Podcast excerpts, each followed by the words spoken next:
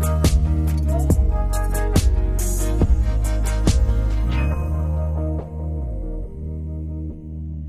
Immer wieder donnerstags. Hallo und willkommen zum Azer Talk Podcast. Diese Woche zum Thema Heil- und Arzneipflanze des Jahres 2022. Ich bin Tina, ich bin Apothekerin und Azer Talk ist das rezeptfreie und gut wirksame Format von Azerta. Informationen garantiert ohne Nebenwirkungen. Tipps von Apothekerinnen für ihre Gesundheit. Auch in diesem Jahr stehen wieder zwei pharmazeutisch interessante Pflanzen im Rampenlicht. Der Mönchspfeffer als Arzneipflanze des Jahres 2022 und die Brennnessel als Heilpflanze des Jahres 2022. Es gibt also jedes Jahr eine Arznei und eine Heilpflanze mit herausgehobener Empfehlung. Wer kürt diese Pflanzen des Jahres und warum? Seit 1999 ernennt der interdisziplinäre Studienkreis Entwicklungsgeschichte der Arzneipflanzen am Institut für Geschichte der Medizin der Universität Würzburg die Arzneipflanze des Jahres. Dieses Expertengremium verfolgt damit das Ziel, in der Bevölkerung das Bewusstsein für pflanzliche Arzneimittel, sogenannte Phytopharmaka, zu stärken. Pflanzliche Arzneimittel werden oft erfolgreich und sicher bei leichteren Erkrankungen eingesetzt. Wenn man sich die ausgewählten Pflanzen der letzten Jahre so anschaut, sind viele sehr potente Arzneipflanzen darunter. Im Jahr 2020 ging diese Auszeichnung beispielsweise an den beruhigenden Lavendel, 2014 an den reizmildernden Spitzwegerich und 2001 wurde die unter anderem häufig bei Prellungen verwendete Arnika gewählt.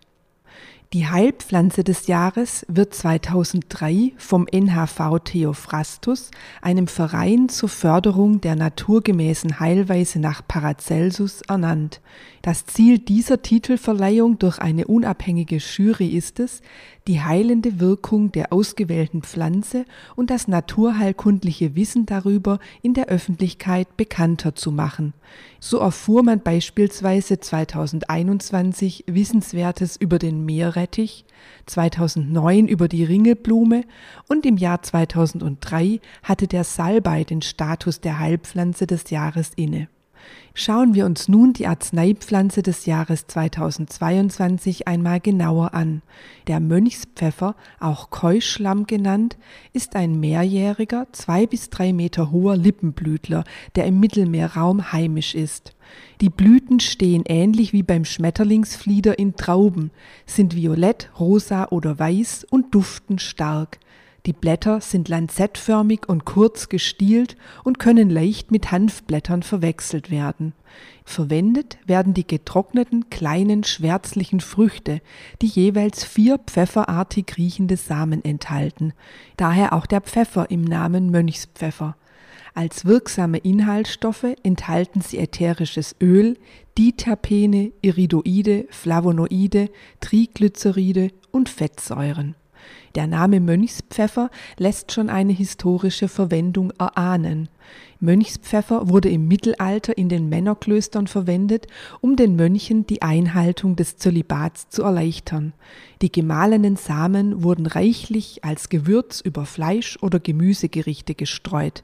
Dank des pfefferartigen Geschmacks diente der Mönchspfeffer den Mönchen als Pfefferersatz und hatte den positiven Nebeneffekt, dass er das sexuelle Verlangen hemmt, also als Anaphrodisiakum diente. Aber auch Nonnen sollen Zweige des Mönchspfeffers auf ihre Schlafstätten gelegt haben, um das Keuschheitsgelübde einfacher einhalten zu können. Falls Sie befürchten, dass der Mönchspfeffer auch in der heutigen Form lustdämpfend wirkt, können wir Sie beruhigen. Die Gebrauchsinformationen weisen diese Wirkung in den heutigen Formulierungen nicht aus. Nicht nur die Früchte, auch die biegsamen Zweige des Mönchspfeffers wurden und werden teilweise noch heute zum Flechten von Körben und Festbinden von Weinreben verwendet.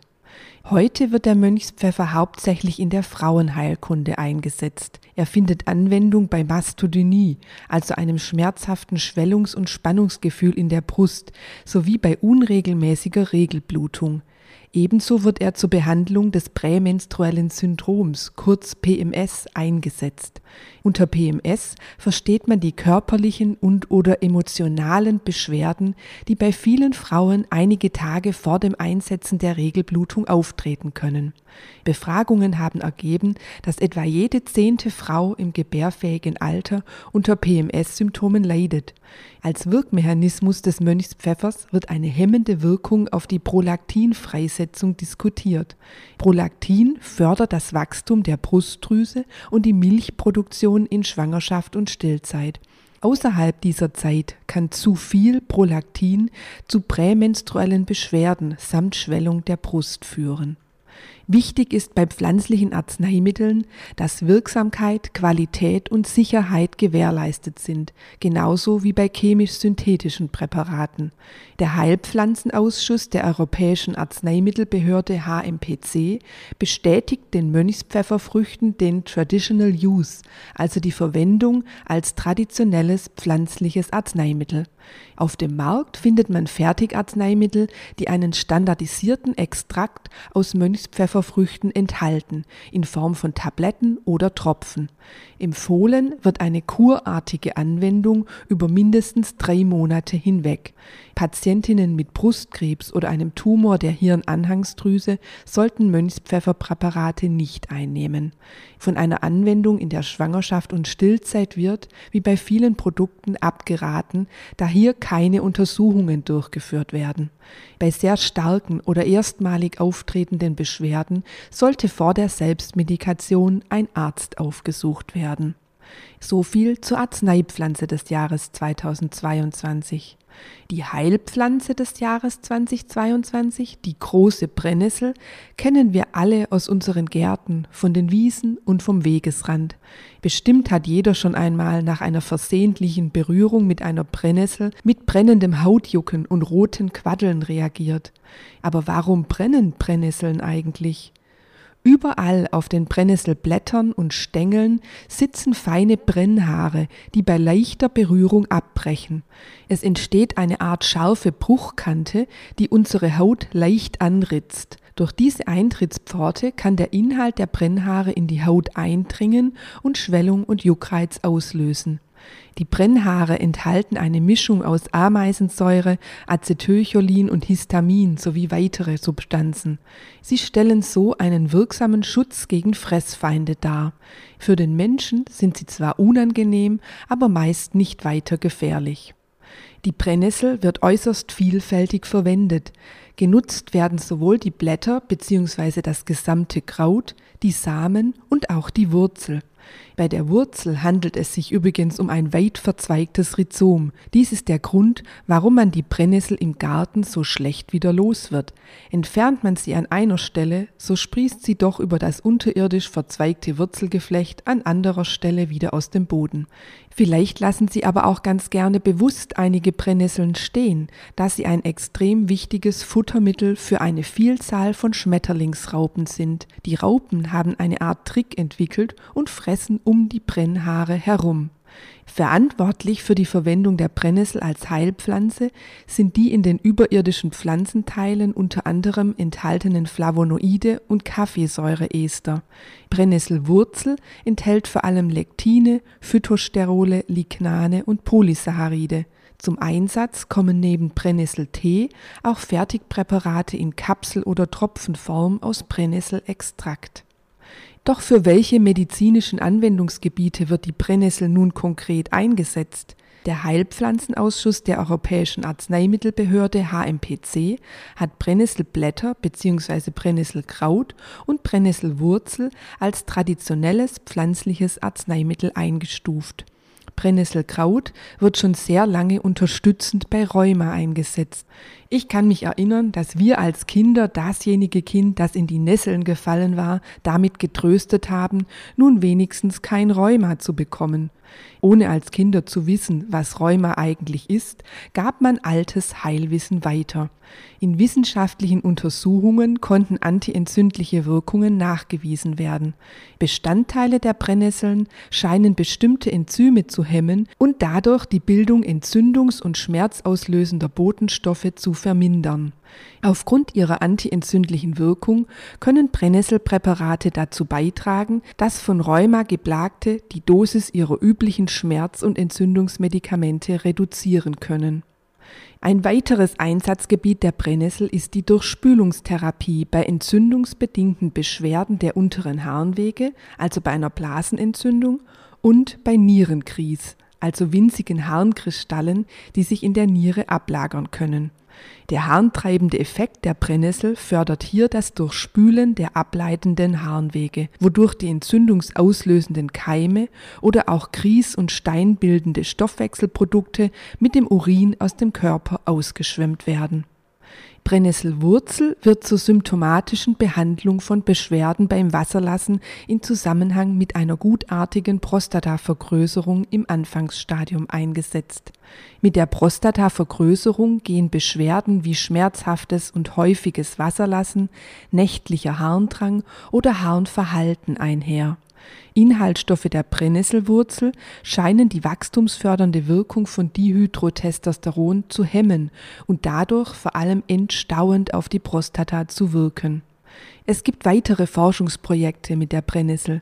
So wird beispielsweise untersucht, ob sie auch gegen Hitzewallungen in den Wechseljahren hilft oder einen positiven Effekt auf den Blutzuckerspiegel bei Typ 2 Diabetes hat. Die Zukunft hält hier vielleicht noch einige interessante Ergebnisse bereit. Die Liste der nichtmedizinischen Verwendung von Brennnesseln ist lang. So werden junge Blätter als spinatähnliches Gemüse, als Suppe oder Salat zubereitet. Viele schätzen eine Frühjahrskur mit Brennnesseltee oder Frischpflanzenpresssaft, um die Lebensgeister in Schwung zu bringen. Die Samen werden wegen ihres Linolsäure- und Beta-Carotin-Gehalts gerne als Nahrungsergänzung genommen und über Salat gestreut oder ins Brot eingebacken. Ein Brennnesselsud kann zum Wolle oder auch Ostereierfärben verwendet werden. Auch in der Kosmetik findet die Pflanze Verwendung. Ein Brennnesselhaarwasser soll gegen Schuppenbildung und eine Brennnesselfeuchtigkeitscreme gegen trockene Haut helfen. Brennnesseln können übrigens auch als biologischer Pflanzendünger und Schadinsektenbekämpfungsmittel verwendet werden. Stellen Sie eine Brennnesseljauche her, indem Sie einen Eimer voller Brennnesseln mit Wasser übergießen und für zwei bis drei Wochen gären lassen. Anschließend übergießen Sie damit beispielsweise verlauste Pflanzen. Ich hoffe, Sie haben viel Wissenswertes über den Mönchspfeffer und die Brennnessel erfahren und sind wieder dabei, wenn wir Ihnen im kommenden Jahr die bestimmt ebenso interessanten Vertreter des Jahres 2023 vorstellen.